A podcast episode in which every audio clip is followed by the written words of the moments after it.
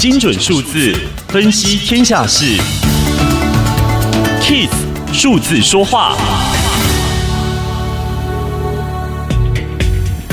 一九九八年，台湾每年可以招收的自费医学生人数限定一千三百人。二十四年过去了，台湾的人民平均国内生产毛额成长将近三倍，全国的医疗保健支出也跟着翻倍。台湾人变得更富有，医疗花费也更阔绰。然而，就像是一个无法破除的紧箍咒一般，台湾每年招考自费医学生数量依旧一千三百人，仿佛对世代与社会的变化无动于衷。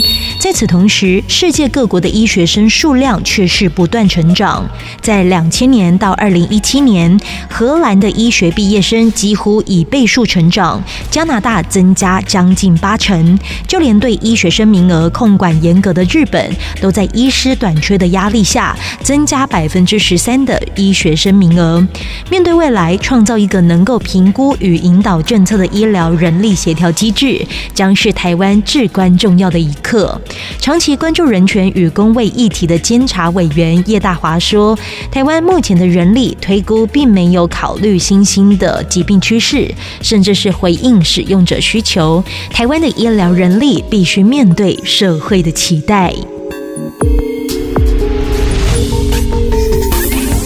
以上资讯由天下杂志提供，Kiss Radio 与您一起用数字掌握天下事。